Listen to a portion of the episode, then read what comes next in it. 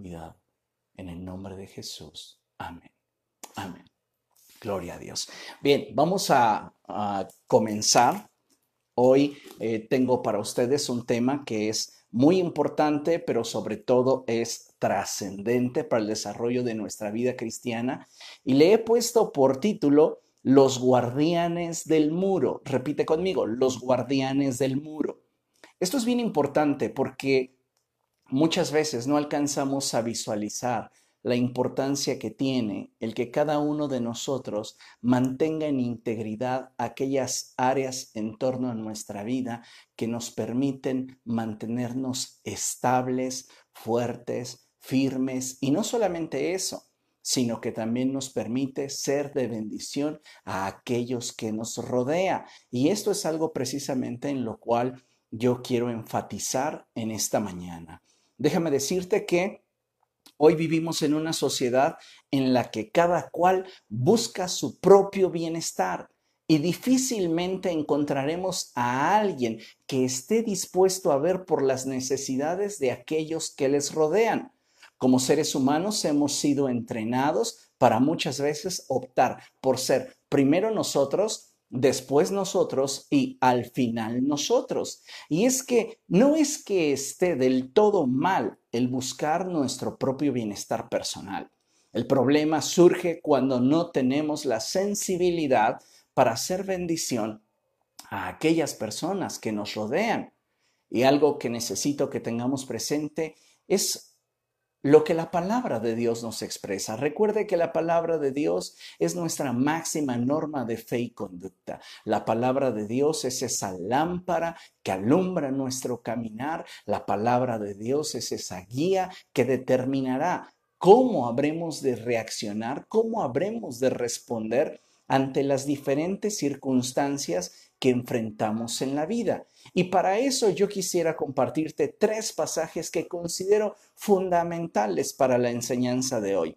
El primero de ellos es Jeremías capítulo 29, verso 7. Así que si tienes tu Biblia a la mano, yo te voy a invitar a que vayas por ella y vayamos al pasaje de Jeremías capítulo 29, verso 7. Este es un pasaje muy hermoso un pasaje que a muchos de nosotros tiende a olvidarse eh, y necesitamos tenerlo siempre presente.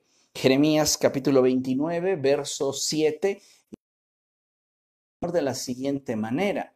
Además, busquen el bienestar de la ciudad a donde los he deportado y pidan al Señor por ella, porque el bienestar de ustedes depende del bienestar de la ciudad. Qué importante es esto, ¿verdad? No solamente la palabra de Dios nos habla sobre la importancia que tiene el que nosotros seamos prosperados, seamos bendecidos, sino que paralelamente la palabra de Dios nos expresa que debería ser para nosotros, los hijos de Dios, de suma importancia el que la gente en torno a nosotros también sea bendecida. Vuelvo a leer el pasaje y dice la palabra de Dios así. Además, busquen el bienestar de la ciudad a donde los he deportado y pidan al Señor por ella, porque el bienestar de ustedes depende del bienestar de la ciudad. Vamos a ver otra cita, por favor, y vamos a leer primero a los Corintios 10, 24.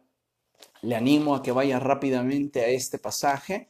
Primero a los Corintios, capítulo 10, verso 24, y dice la palabra del Señor así, que nadie busque sus propios intereses, sino los del prójimo. ¿Se da cuenta lo que la palabra de Dios nos está enseñando?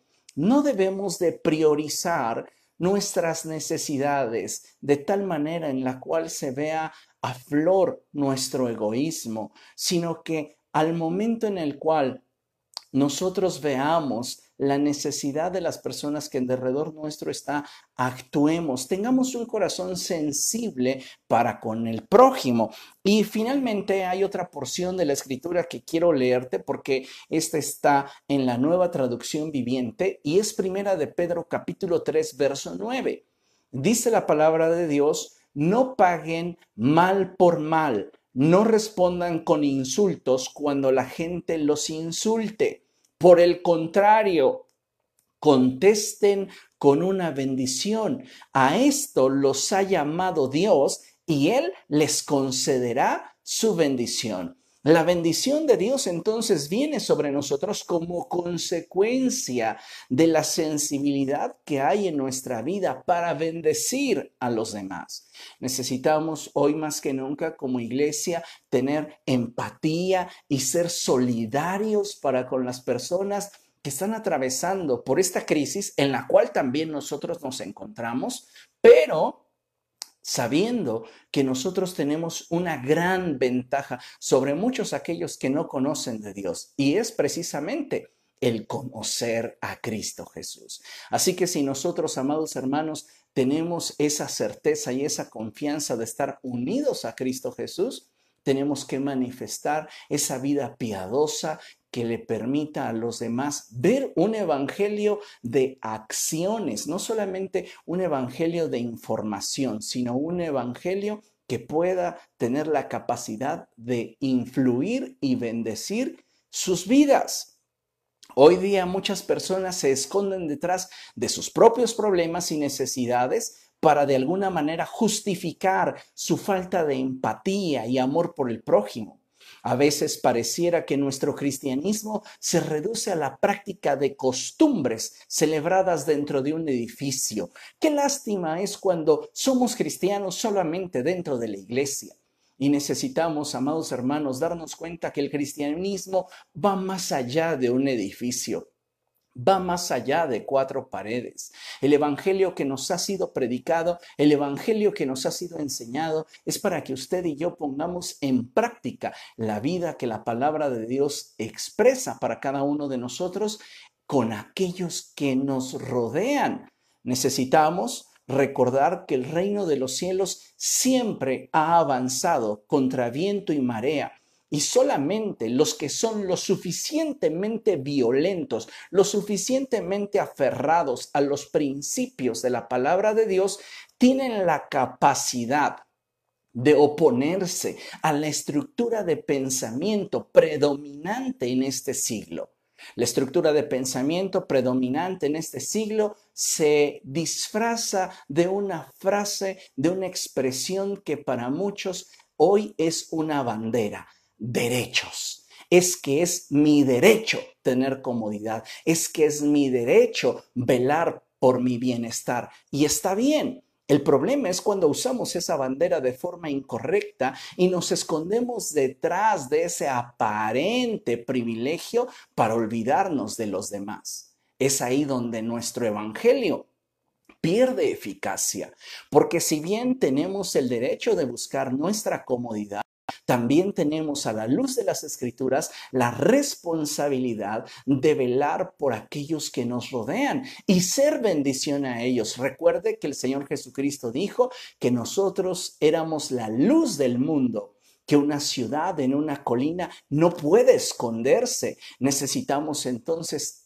tener en consideración nuestra responsabilidad, no solamente espiritual, sino social, ante los ojos de Dios para con nuestra sociedad. Eso es algo que a muchos creyentes no les gusta. ¿Por qué? Porque muchos de nosotros fuimos entrenados, como ya mencioné, para ser primero nosotros, después nosotros y al final nosotros. Y lo único que deseamos es que Dios nos bendiga. Ya los demás que les vaya pues como puedan. Pero nosotros no, nosotros necesitamos ser bendecidos. Y fíjese que detrás de esa expresión hay una actitud de egoísmo y necesitamos erradicarla de nuestro corazón. La iglesia hoy tiene que volver a tener un corazón de carne, sensible a la voz del Espíritu Santo. Déjeme decirle que el creyente no ha sido llamado para moverse de acuerdo a impulsos emocionales. Tampoco hemos sido comprados para ser ejecutores de una voluntad impuesta por Dios. Escuche bien, hemos sido comprados y lavados con la sangre de Cristo para que a través de nuestra vida se refleje esa nueva naturaleza que en nosotros ahora vive y se supone gobierna. Qué importante, amados hermanos, es que en nosotros se revele, se manifieste la justicia de Dios, la vida del Espíritu. Y para ello necesitamos menguar, Necesitamos hacer a un lado el egoísmo, necesitamos hacer a un lado las envidias, los celos y buscar de todo corazón que la voluntad perfecta de Dios se manifieste en nuestra vida. Ahora bien, si es que realmente Cristo mora en nosotros, necesitamos entender que tenemos la responsabilidad de responder al impulso del Espíritu Santo que nos ha sido dado y quien día con día nos dirige a toda verdad. ¿Somos pueblo de Dios? ¿Cuál es la certeza de serlo?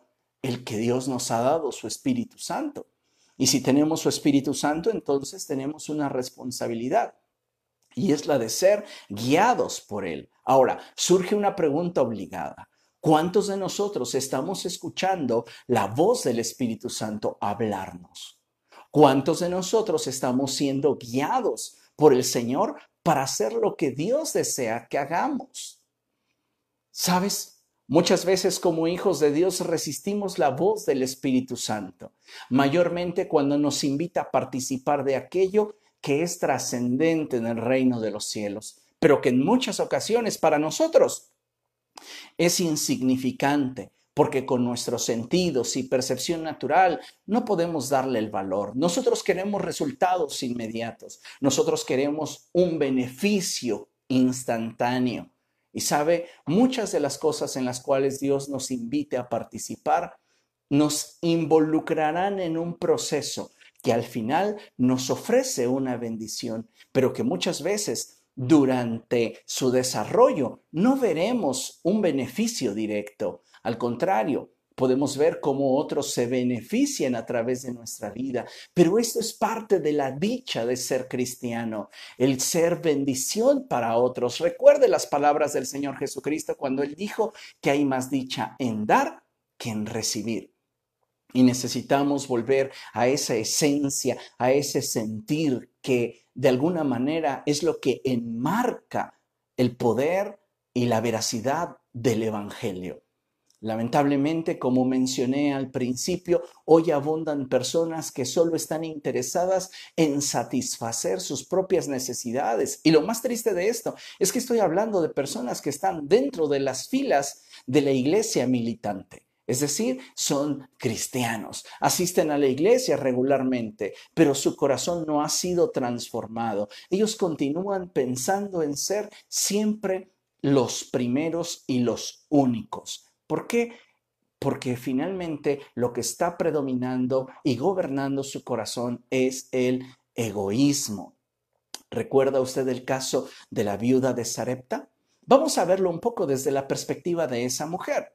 Ella no tiene suficiente ni para ella ni para su hijo. De hecho, cuando llega el profeta Elías con ella, ella está esperando recoger unos leños, prender un fuego y hacer un panecillo para ella y su hijo y dejarse morir. Cuando Elías la ve, le dice, haz como has pensado, pero primero dame a mí de comer y después tendrás para ti. ¿Qué haría usted estando en la posición de esta mujer? Hoy estamos atravesando como nación en medio de una crisis, donde todo está escaseando donde todo está haciendo falta, donde muchos de nosotros no sabemos cómo vendrá nuestro mañana. Muchos de nosotros, nuestras fuentes de ingreso están siendo detenidas de una o de otra forma. El punto aquí es, ¿qué haríamos nosotros estando en la posición de esta mujer? ¿Actuaríamos como lo hizo ella? ¿O diríamos, no, sabes qué? Primero soy yo, primero es mi casa, primero mis necesidades. Qué importante es aprender de esta mujer para darnos cuenta que si tú te atreves a confiar en Dios, Él tiene la capacidad y tiene el poder para sostenerte. Él tiene la capacidad y no solamente tiene el poder, sino también tiene la voluntad para proveerte. Esto es muy importante porque de ahí es donde comienza a anclarse nuestra fe. Tal vez en este momento yo no tengo lo suficiente para los próximos 15 días. Tal vez soy de ese grupo o ese sector de personas que necesito trabajar en mi día a día para subsistir y no sé si de repente en la nación nos dan un toque de queda o nos obligan a quedarnos en nuestros hogares. ¿Qué es lo que va a pasar conmigo y con mi familia? Sabes, déjame decirte una cosa, y es que la fidelidad de Dios permanece para siempre. Y si tú tienes un corazón abierto y te dejas guiar por el Espíritu Santo, lo que puedo asegurarte es que lo, es lo mismo que el salmista declaraba, no he visto justo desamparado, ni su simiente que mendigue pan. Dios está contigo y Dios cumplirá su propósito en ti. La mujer, como conocemos y sabemos en la escritura, tomó la decisión de creer e hizo tal como Elías le había indicado. Ella respondió al impulso que estaba en su corazón. Y sabes, dice la palabra de Dios, que ella entonces pudo tener provisión para todo ese tiempo de escasez. ¿Por qué? Porque no faltó la harina en la tinaja ni se acabó el aceite en el jarro. Necesitamos aprender a confiar en el Señor y a depositar nuestras cargas en Él, priorizando los intereses del reino. ¿Por qué? Porque de esta manera nosotros nos convertimos en esos guardianes del muro, eso que asegura nuestra estabilidad, pero que también nos permite ofrecer y proveer de bendición a quienes con nosotros están. Ahora bien, ¿Se ha preguntado por qué muchas veces, siendo ya cristianos, no tomamos en serio nuestro rol para ser de bendición a otros? ¿Por qué no estamos tomando en serio el hecho de ser bendición para otros? Bueno, yo aquí tengo cuatro causas por las cuales muchos cristianos no están empeñándose en ser bendición a otros. Mire, esto es bien interesante. ¿Por qué no estamos luchando para bendecir? Y ser un poco más empáticos, un poco más solidarios, un poco más comprensivos con la gente que nos rodea. Recordemos que no todas las personas tienen la capacidad de enfrentar las circunstancias como nosotros las vivimos, como nosotros las enfrentamos, como nosotros reaccionamos. Y cada persona en su contexto de alguna manera está luchando con la circunstancia que enfrenta, no solamente con la pandemia COVID-19, sino que muchos están luchando con situaciones particulares, algunas de enfermedad, algunas cuestiones emocionales, algunas batallas en su mente, algunas situaciones diversas. Lo importante aquí es que nos demos cuenta que Dios ha puesto en nosotros la capacidad para hacer bendición a otros. Pero vuelvo a la pregunta, ¿por qué los cristianos no nos empeñamos en ser bendición a otros? Rápidamente te doy cuatro puntos. El primero es porque somos egoístas. Esa es la principal. Queremos que la atención esté sobre nuestra vida, ser el centro y que los demás se den cuenta que los únicos que necesitamos somos nosotros. El ejemplo de la viuda nos deja claramente eh, eh, resuelto el hecho de que nadie es suficientemente pobre y nadie eh, está suficientemente escaso como para no poder bendecir a otro.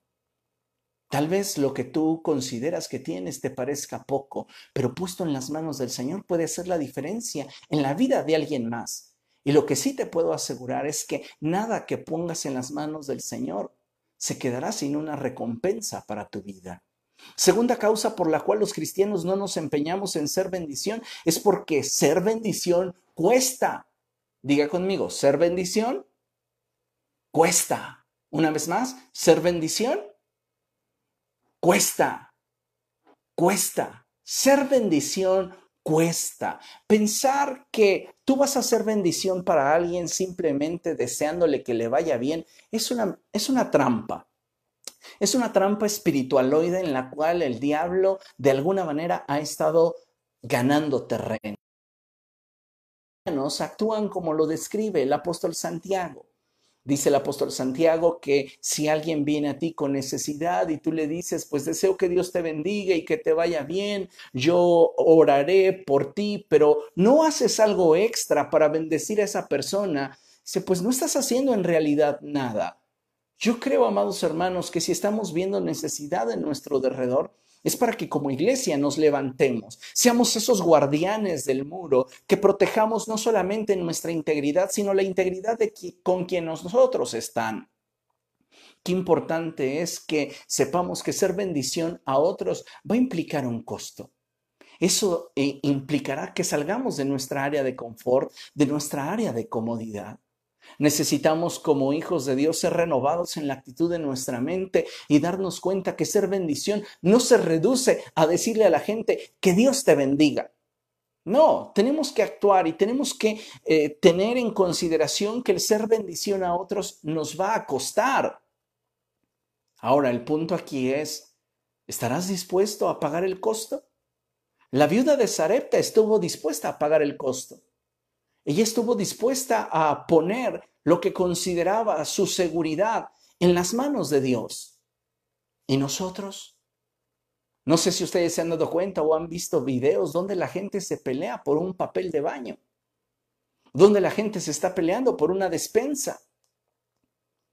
Creo, amados hermanos, que necesitamos ser renovados en la actitud de nuestra mente y lejos de tener una actitud de egoísmo donde querramos ser el centro de todas las situaciones que estamos eh, viviendo y buscar el beneficio propio, veamos un poco más hacia afuera y nos demos cuenta que a la luz de la palabra de Dios tenemos una gran responsabilidad para con aquellos que nos rodean. Tú puedes ser un mejor vecino.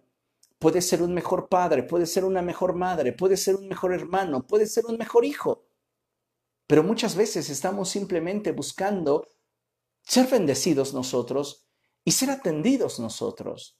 Ser bendición para las personas que nos rodean cuesta. Muchas veces te va a implicar tu tiempo, otras tantas te implicará tus finanzas, otras más implicará que salgas de tu área de confort, pero necesitas ser renovado en tu mente para entonces poder ser de bendición. ¿Por qué los cristianos no nos empeñamos en ser bendición? Tres, porque amamos nuestra comodidad. He ahí un gran problema. Amamos nuestra comodidad. El mandamiento más importante es amarás al Señor tu Dios con toda tu mente, con todo tu corazón, con todas tus fuerzas, con toda tu alma. El segundo mandamiento se parece mucho a este. Amarás a tu prójimo como a ti mismo. El problema es que amamos más nuestra comodidad que al prójimo. Amamos más nuestra comodidad que a Dios. Déjeme decirle que la iglesia está enfrentando una peste. La iglesia está enfrentando una situación que está mermando su capacidad de ser bendición. Y es el amor a la comodidad. La comodidad nos está estorbando más que nunca.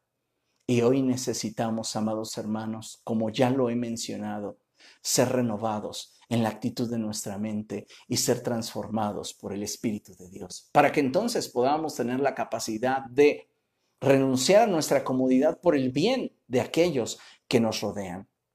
Por último, ¿Por qué los cristianos no nos empeñamos en ser bendición? Ah, cuando digo por último es de esta sección.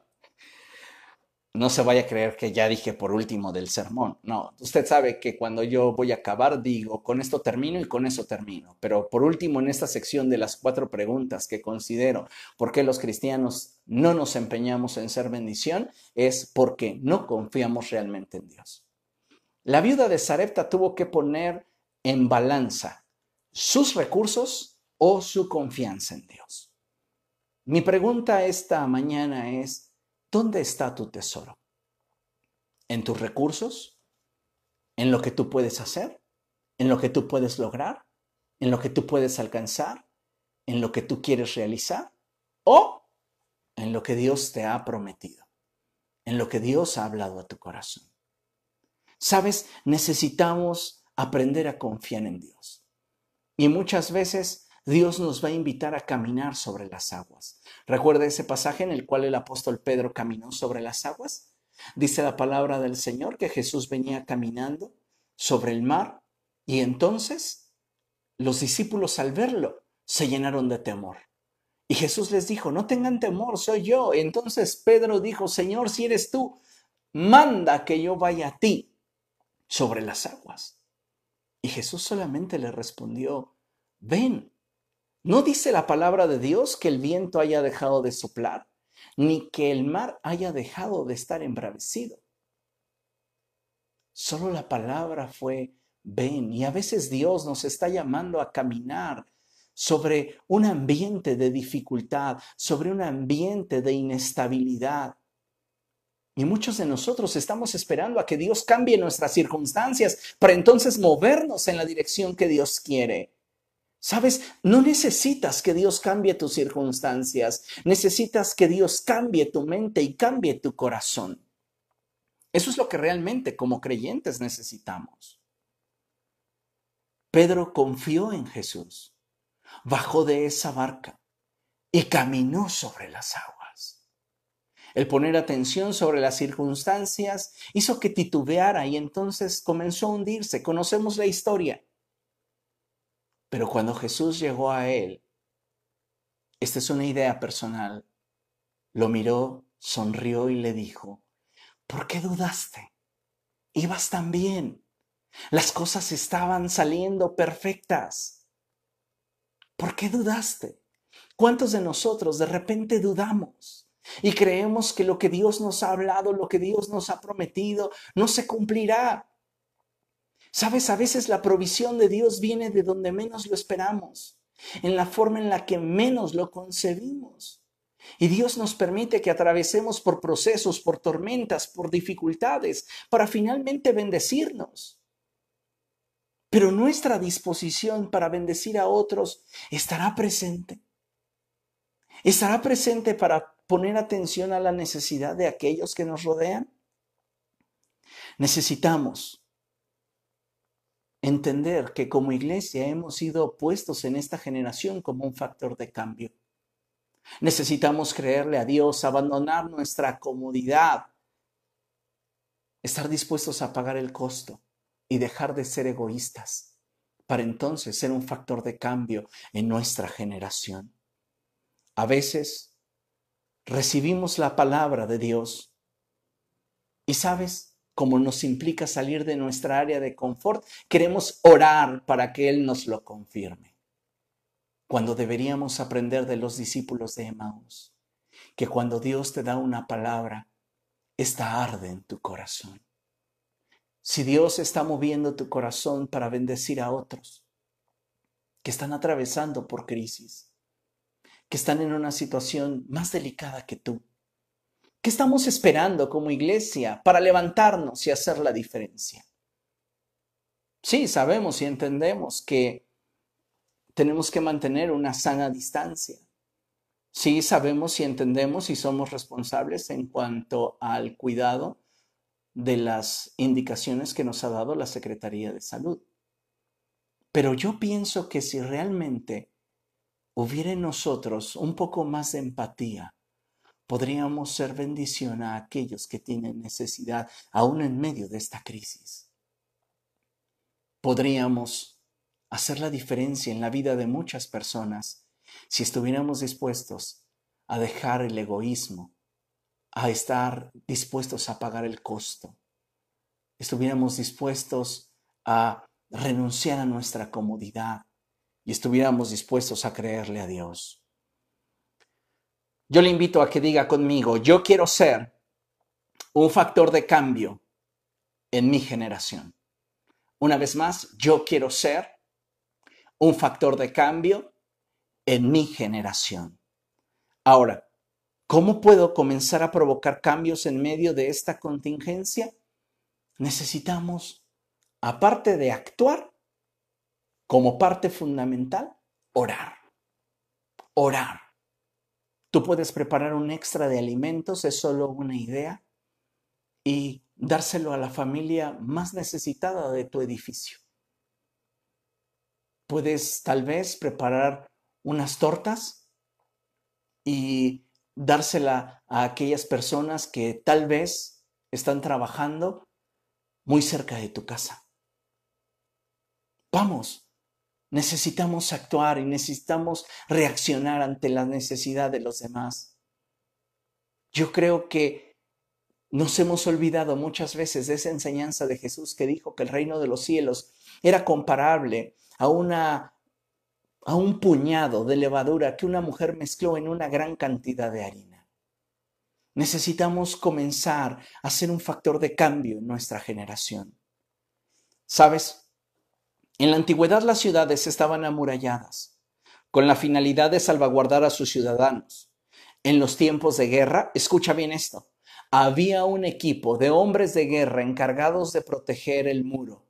Cuando algún ejército enemigo lograba hacer un hoyo en la muralla, ese equipo estaba dispuesto a pelear en ese agujero e incluso estaban dispuestos a dar su vida para que al echar hacia atrás a sus enemigos, sus compañeros pudieran reparar el muro. Estos estaban dispuestos a ser de bendición a otros a costa de su comodidad y este debe de ser el sentido que debe de prevalecer en el pueblo de Dios. Pero sabes, tristemente, no siempre es así. Acompáñame a ver una ah, porción de la escritura y te pido que abras tu Biblia en Jeremías capítulo 52. Jeremías capítulo 52 libro del profeta Jeremías, capítulo 52, y vamos a leer los versos del 6 en adelante. Antes de darle lectura a esta porción, déjame decirte que urge que como hijos de Dios nos ciñamos de valor y compromiso para hacer la voluntad de Dios y ser de bendición a quienes lo necesitan. Es tiempo de que dejemos de pensar solo en nosotros y nuestra comodidad y cerremos toda brecha que pudiera debilitarnos y hacernos decaer ante la adversidad. Urge que como hijos de Dios hoy tomemos una actitud ante, es una actitud de eh, enfrentar, de superar la circunstancia que como sociedad estamos enfrentando para hacer el cambio en la vida de aquellos que nos rodean. Fíjate bien, no todos tienen un corazón para pelear cuando hay una brecha en nuestro muro. Ese equipo táctico del que te mencionaba tenía un corazón valeroso y comprometido para con su gente. Entonces, cuando hacían un hoyo en la muralla, ellos arriesgaban su vida peleando contra el enemigo para hacerlo retroceder y aún a expensas de perder la vida fuera de la muralla, mientras que ellos peleaban, sus compañeros reparaban el muro para salvaguardar su integridad. ¿Cuántos hombres y mujeres hoy se van a levantar para proteger ese muro, para convertirse en guardianes del muro? Fíjate lo que dice la palabra del Señor. Jeremías capítulo 52, versos del 6 en adelante. Y dice la palabra de nuestro Dios de la siguiente manera. A los nueve días del mes cuarto, cuando el hambre se agravó en la ciudad y no había más alimento para el pueblo, se abrió una brecha en el muro de la ciudad, de modo que aunque los babilonios la tenían cercada, todo el ejército se escapó Salieron de noche por la puerta que estaba entre los dos muros junto al jardín real. Huyeron camino al Arabá, pero el ejército babilonio persiguió al rey Sedequías hasta alcanzarlo en la llanura de Jericó. Sus soldados se dispersaron abandonándolo y los babilonios lo capturaron. Entonces lo llevaron ante el rey de Babilonia que estaba en Riblá, en el territorio de Hamat. Allí Nabucodonosor dictó sentencia contra Sedequías y ante sus propios ojos hizo degollar a sus hijos, lo mismo que a todos los nobles de Judá. Luego mandó que, que a Sedequías le sacaran los ojos y que le pusieran cadenas de bronce para llevarlo a Babilonia, donde permaneció preso hasta el día en el que murió. Qué triste situación nos narra la palabra de Dios. Hay un boquete en una muralla y el ejército, en lugar de salvaguardar su ciudad, huye. Qué lamentable, amados hermanos, es cuando nosotros estamos viendo la necesidad y en lugar de redoblar esfuerzos, afirmar nuestro compromiso, nuestra convicción, nos hacemos a un lado y hacemos como que no vemos nada y solamente estamos buscando nuestro propio bienestar. Hoy es muy importante el que cada uno de nosotros tome un compromiso más serio con aquello que Dios nos ha llamado a hacer. Hoy la iglesia debe despertar y levantarse. Debemos darnos cuenta que estamos atravesando por un periodo delicado en nuestra historia, en el que debemos protegernos unos a otros, salvaguardar nuestra integridad como pueblo de Dios a través de la oración, la intercesión y la búsqueda de Dios. Si nos habremos de convertir en guardianes del muro y habremos de marcar una clara diferencia en nuestra sociedad, amados hermanos, necesitamos volver a la senda antigua. Entender que nuestro principal recurso es la oración y la práctica de una vida piadosa de acuerdo a lo cual la palabra de Dios nos enseña. Si queremos realmente hacer cambios, no basta simplemente con expresar nuestros buenos deseos o nuestras intenciones para aquellas personas que nos rodean. Tenemos que hacer en la medida de nuestra posibilidad y sacrificio la diferencia con aquellos que están en torno a nosotros. Qué importante es que hoy tomemos una decisión respecto de esto, porque vienen, vienen momentos difíciles a nuestra nación, momentos difíciles para la sociedad momentos difíciles para las personas que nos rodean. Y yo creo firmemente que usted y yo podemos hacer la diferencia. Pero para ello necesitamos determinar hacer cambios en nuestra vida. Estar dispuestos a hacer a un lado el egoísmo. Estar dispuestos a pagar el costo. Estar dispuestos a salir de nuestra área de confort. Y sobre todo estar dispuestos a confiar en Dios. Hoy es un buen momento para que usted y yo tomemos la decisión de confiar en el Señor. Por encima de cualquier circunstancia, por encima de cualquier situación, recordar cómo confió en el Señor la viuda de Sarepta, cómo depositó su estabilidad y lo que aparentemente era para ella su único recurso en las manos de Dios y cómo es que Dios mostró su fidelidad para con ella acordarnos del apóstol Pedro y cómo es que él tuvo la determinación de dar pasos firmes en medio de la inestabilidad, en medio de la incertidumbre, teniendo solo una palabra de parte de Dios. Muchos de nosotros estamos esperando palabras proféticas para que Dios esté confirmando lo que quiere que hagamos cuando en realidad ya su palabra arde en nuestro corazón. Ya sabemos qué es lo que Él está esperando de nosotros, qué es lo que Él quiere de nuestra vida. Amados hermanos, necesitamos menguar, buscar de parte de Dios el que Él transforme nuestra vida. ¿Para qué? Para que tengamos un corazón conforme al suyo. Me encanta esa expresión de la escritura cuando dice en el libro de los Hechos acerca de David que Dios se expresa de él diciendo, he encontrado en David, hijo de Isaí, un hombre conforme a mi corazón. Pero ahí no acaba el pasaje. El pasaje continúa diciendo, él hará todo lo que yo quiero. ¿Cuántos de nosotros estamos dispuestos a abandonar nuestra comodidad para reparar esa brecha que vemos en nuestra sociedad? Ese hoyo que estamos viendo que está afectando a muchas familias en derredor. ¿Cuántos de nosotros estamos dispuestos a pagar el costo de que otros sean bendecidos a través de nuestra vida? Sabes, el Evangelio no puede limitarse a un espacio reducido ni a un edificio, ni a estar practicando una aparente religión dentro de cuatro paredes. El Evangelio avanza contra viento y marea y solamente los que tienen una actitud aguerrida, un corazón comprometido, son aquellos que pueden mantener el rumbo y el estándar del reino de los cielos. Hoy necesitamos más que nunca redoblar esfuerzos para que seamos esa luz, esa sal en la tierra. La iglesia necesita despertar.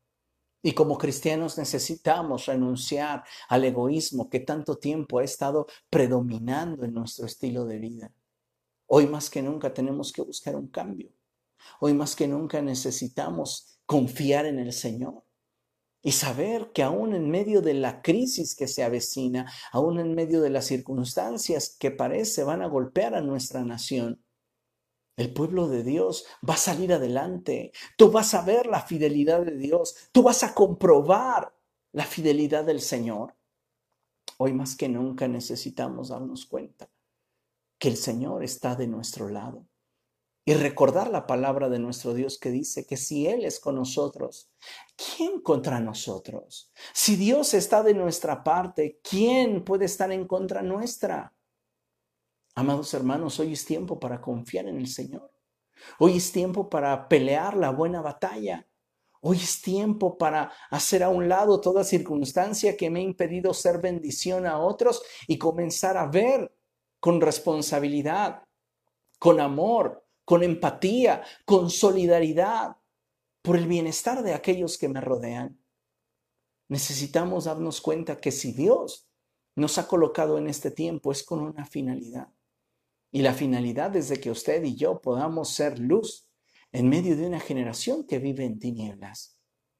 Hoy es tiempo para que usted y yo nos levantemos Hoy es un buen momento para que usted y yo tomemos el desafío, tomemos el reto. Hoy es tiempo de que nos definamos y nos levantemos en un compromiso real, verdadero y profundo para con el Señor. Hoy es importante de que hagamos un compromiso con Cristo. Es importante que usted y yo determinemos buscar al Señor con todo el corazón. Finalmente, y para concluir este tiempo de devoción bíblica, quiero invitarte a que abras tu Biblia ahí en Ezequiel capítulo 22, verso 30. Ezequiel capítulo 22, verso 30. Amén. ¿Lo tienen? Denle un like para saber que ya lo tienen. Ok. Apenas vi uno, dos, Estamos 83 en línea. Usted puede darle ahí a la manita arriba para saber que usted ya tiene este pasaje. Ezequiel 22:30. Vamos, estoy esperando su bombardeo de manitas. Ok, ya empiezan a salir. Ok, bien. Ezequiel capítulo 22, verso 30. Dice la palabra del Señor de la siguiente manera. Yo he buscado entre ellos a alguien que se interponga entre mi pueblo y yo y saque la cara por él para que yo no lo destruya y no lo he hallado. Fíjese qué tremenda cosa. Yo he buscado entre ellos a alguien que se interponga entre mi pueblo y yo y saque la cara por él. ¿Recuerda las palabras del profeta Jeremías? que busquen el bienestar de la ciudad a la cual los he deportado y oren por ella. Lo que la palabra de Dios nos está diciendo es tiempo de orar y es tiempo de actuar, porque del bienestar de la ciudad depende su bienestar.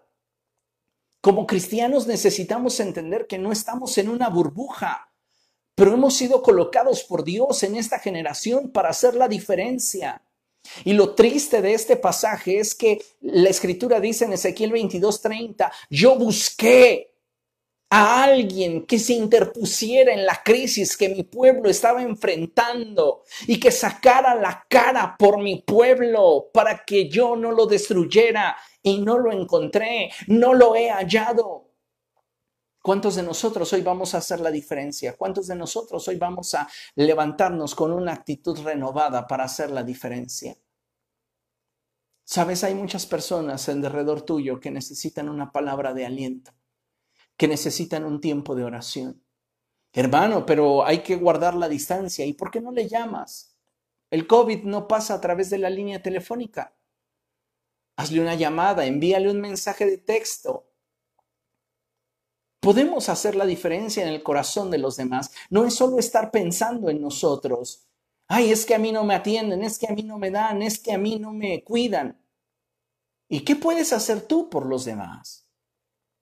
Es tiempo de que hoy nos levantemos y hagamos la diferencia. Este pasaje es tremendo. Yo he buscado entre ellos a alguien que se interponga entre mi pueblo y yo y saque la cara por él, para que yo no lo destruya, y no lo he hallado. Hoy Dios está buscando que cada uno de nosotros se atreva a hacer la diferencia.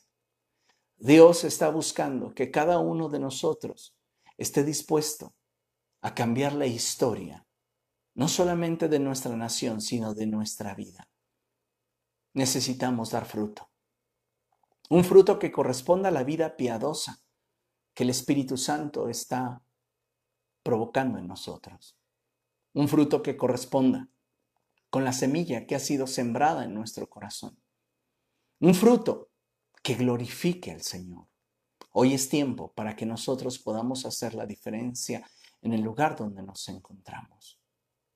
Amados hermanos, es tiempo de que nos levantemos. Amén. Vamos a hacerlo así. Vamos a caminar juntos. Vamos a caminar unidos. Vamos a caminar en una misma visión, buscando hacer la diferencia.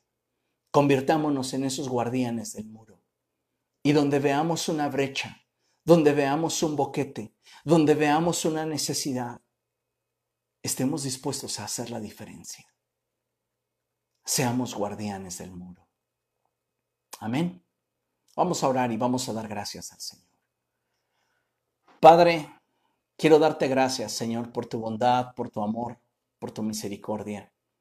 Gracias, Dios, por la palabra que tú nos has compartido, que tú has hablado a nuestro corazón. Mi Dios, en el nombre de Jesús, yo te ruego que tu Espíritu Santo esté tocando cada vida, cada corazón, que tu Espíritu Santo esté obrando en la vida de tus hijos, mis hermanos. Señor, por misericordia, que tu palabra despierte nuestro corazón, que nos haga ver más allá, que nos ayude a confiar en ti, a creer que aún en medio de la adversidad o la tormenta, tú, Señor, tú estás a nuestro lado, tú estás con nosotros. Padre, bendice cada familia de los que están escuchando hoy mis palabras y cada familia a nivel mundial. Suple sus necesidades. Señor, que ninguna familia tenga necesidad de ninguna cosa, sino que todo sea suplido para la gloria de tu nombre. Yo bendigo, Señor, a mis hermanos y te pido que los guardes en completa paz. Que durante toda esta semana, Señor, que posiblemente habremos de experimentar el que México pase a la fase 3, sea, Señor, un tiempo en el cual tú estés guardando a tu pueblo bajo la sombra de tus alas. Queremos habitar, Señor, bajo tus alas. Ayúdanos, protégenos y guárdanos. En el nombre de Jesús. Amén. Amén. Qué importante, amados hermanos, es que pongamos